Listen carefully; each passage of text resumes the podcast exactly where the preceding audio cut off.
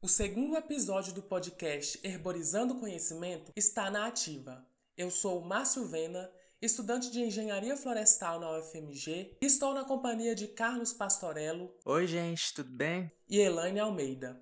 E aí, galera? Também discentes do curso. Hoje falaremos sobre os biomas do norte de Minas Gerais. Essa é uma iniciativa dos bolsistas de extensão e pesquisa do Herbário Norte Mineiro e conta com o apoio da rede de museus e espaços de ciências e cultura da UFMG, do CNPq, da FAPEMIG e do INCT, Herbário Virtual da Flora e dos Fungos.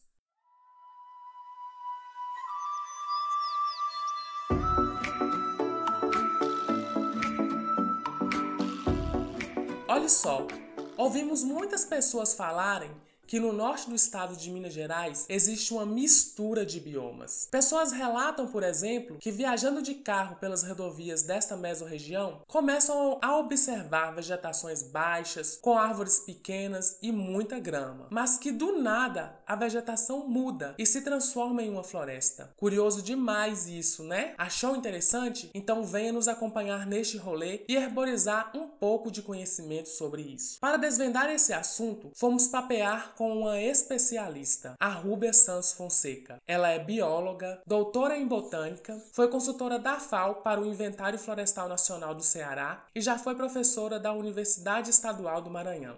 Atualmente, trabalha com comunidades vegetais. É professora de Dendrologia e Sistemática Vegetal no Instituto de Ciências Agrárias da UFMG e atual curadora do Herbário Norte Mineiro. Beleza, Rúbia? Tudo bem com você? Oi, pessoal, tudo bem? Olha, a galera tá ansiosa para aprender muito hoje sobre os biomas do norte de Minas Gerais. E logo de cara, eu gostaria que você explicasse pra gente o fato do norte de Minas Gerais compreender uma das poucas regiões do Brasil que apresenta apresenta uma tensão ecológica, nomeada de ecótono. E que tal ecótono é esse? Você poderia explicar um pouquinho mais pra gente? O que é um ecótono?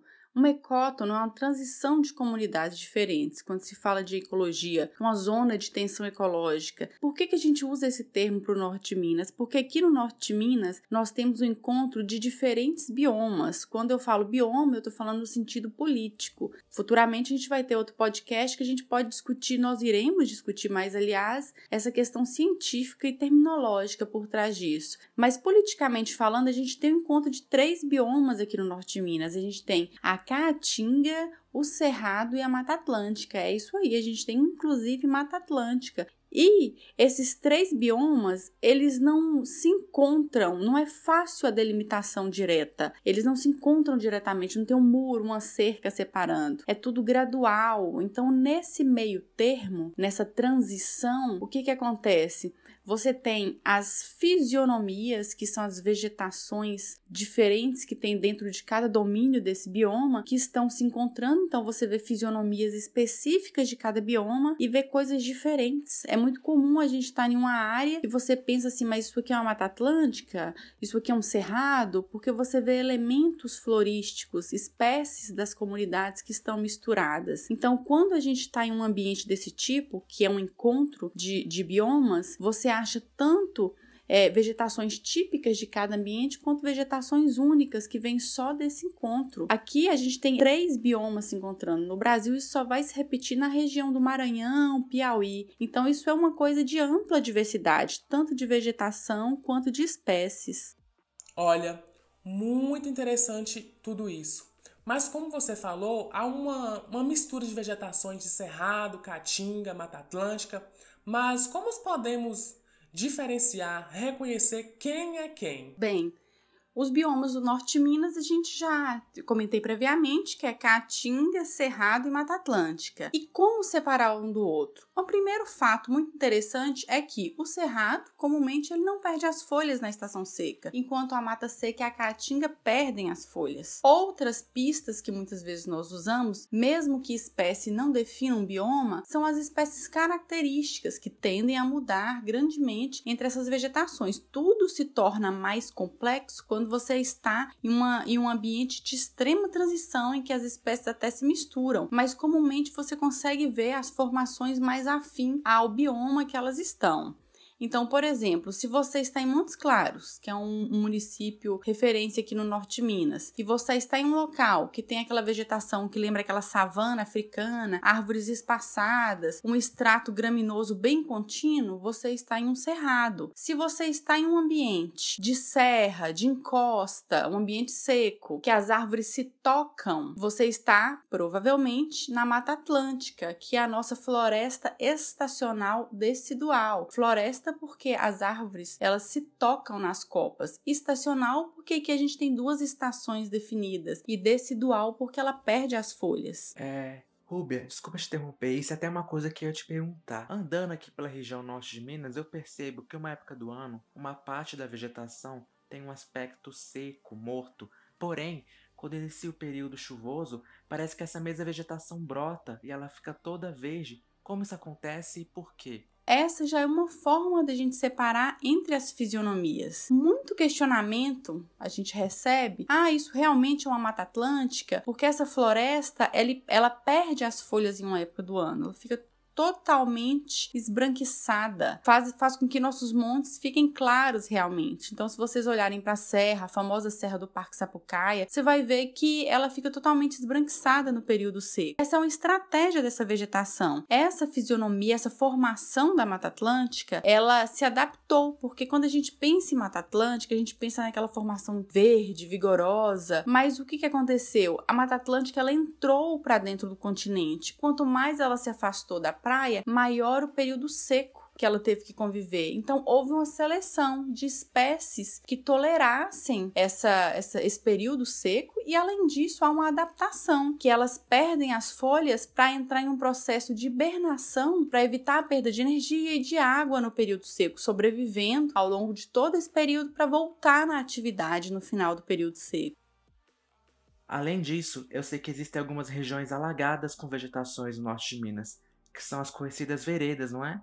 As veredas ocorrem em qual bioma? Sim, sim. Aqui no norte de Minas, a gente tem uma formação vegetal que comumente é encontrada nessas porções mais baixas, porções alagadas da paisagem. Uma das características dessa formação é a presença dos buritis, que é uma espécie muito utilizada, muito importante aqui no norte de Minas. Essas são as nossas veredas. Em Montes Claros não é comum esse tipo de vegetação, mas em todo o norte de Minas a gente pode observar veredas na região de Januária, região de Pandeiros. É bem marcante. As veredas, elas são uma formação vegetal associada ao cerrado. Então, o cerrado é ali a caixa d'água do entorno dessa vereda e a vereda em si, o complexo vereda, é formado por diferentes vegetações. Então, primeiro você tem um cinturão de um campo seco, depois um campo alagado e por fim você chega na região realmente do afloramento da água. Por isso que é muito dito que as veredas são oásis do sertão, porque lá realmente tem água ainda. E um indicador disso é o buriti, que ele demanda dessa água para sobrevivência. Então elas são uma formação associada, totalmente associada ao cerrado e uma formação que precisa da manutenção dessa água para ela se manter. Da mesma forma que é muito importante que se conservem as veredas para que a água continue. Então tem todo um feedback nessa nesse ecossistema, porque o cerrado e as veredas, eles são responsáveis por, pelo suprimento de água para muitas comunidades, por ser nascente de diversos rios. Então a vereda ela tem um papel chave no, na sobrevivência no norte de Minas. Além disso, tem toda uma questão para se pensar muito, porque pelo fato dela ser constantemente encharcada, a decomposição da matéria orgânica é mais lenta. Então a vereda é como se ela mantivesse muito combustível para fogo lá embaixo. Então, se em algum momento ela seca, o que acontece é que ela tende, se ocorrer algum tipo de incêndio, tende a ser catastrófico, como já foi, né? Então, as nossas veredas do norte de Minas, elas são totalmente diferenciadas, porque além de toda essa complexidade,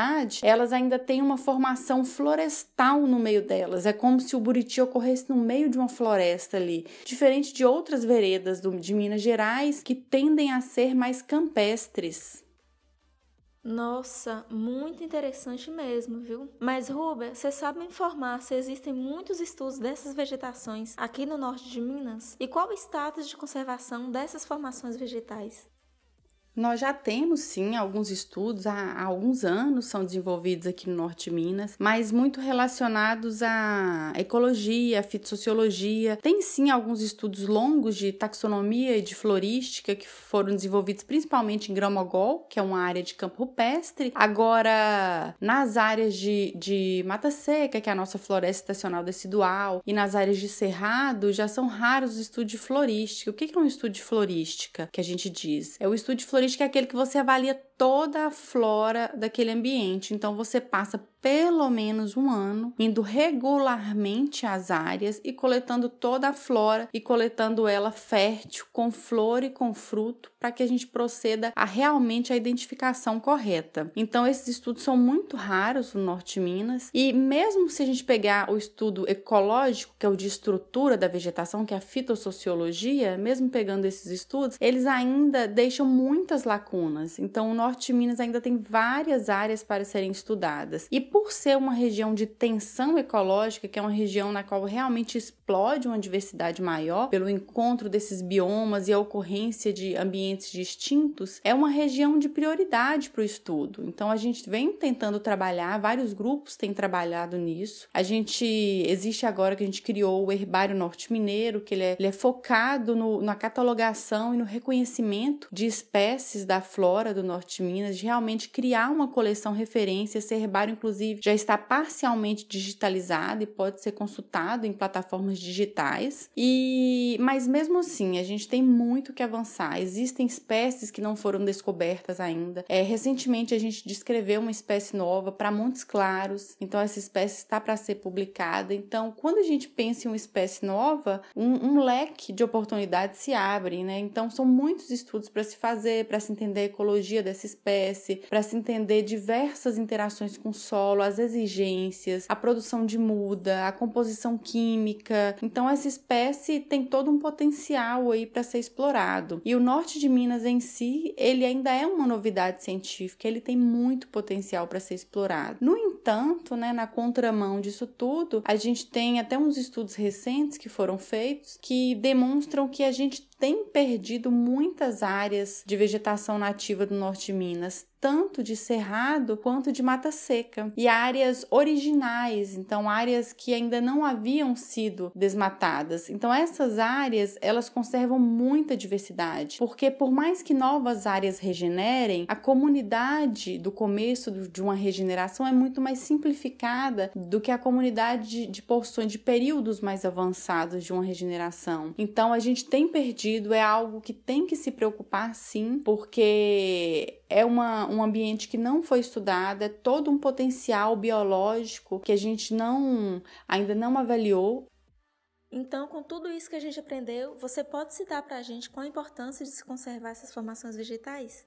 A gente tem muitas espécies que são exploradas pelo extrativismo. Então a gente tem o pequi, tem o coquinho azedo, tem o panã, tem o próprio buriti, e que são espécies muito importantes e que são nativas daqui. Então a gente para manter as populações das espécies sobrevivendo, a gente precisa manter porções maiores de vegetação. A exemplo disso, o coquinho azedo, que é uma espécie muito utilizada, comum, é uma espécie que está ameaçada de extinção ela é vulnerável à extinção pelo extrativismo, entre outras atividades. Então, isso nos leva a pensar o quanto a gente tem que se preocupar com as espécies e avaliar cada vez mais a situação dessas espécies do norte de Minas, o seu potencial, o seu uso econômico, entre outras ações na gestão dos ambientes. Rúbia, aprendemos muito com seus esclarecimentos hoje. Tenho certeza que agora a galera vai ficar fera em diferenciar os biomas do norte de Minas Gerais, pois com certeza herborizaram todo este conhecimento. Muito obrigado por compartilhar todo esse importante importante assunto científico com a gente. Eu que fico muito feliz de poder estar aqui falando um pouco desse complexo norte de Minas. Bem, pessoal, esse podcast foi rapidinho mesmo. O objetivo dele foi só abrir os olhos de todo mundo para botânica e para ecologia do norte de Minas, para a gente ver o potencial que a gente tem por aqui. Para você que percorre o norte de Minas, começar a observar quando você viaja, observar a mudança da vegetação, pequenas mudanças no relevo, pequenas mudanças de solo, observar a mudança dela ao longo do ano. Ah, mas você está dentro da cidade, observe as árvores, o quanto elas mudam ao longo do ano. Então a gente tem todo um potencial de diversidade para ser observado. Se você não conhece o Norte de Minas, venha nos conhecer, a nossa diversidade, consulte as nossas plataformas, a plataforma do Herbário, que tem lá várias plantas já tombadas, consulte os nossos Instagrams do Botânica Gerais com E, o Instagram do Herbário Norte Mineiro. E além disso, ao longo dessa série de podcasts, nós vamos continuar divulgando os nossos achados e a diversidade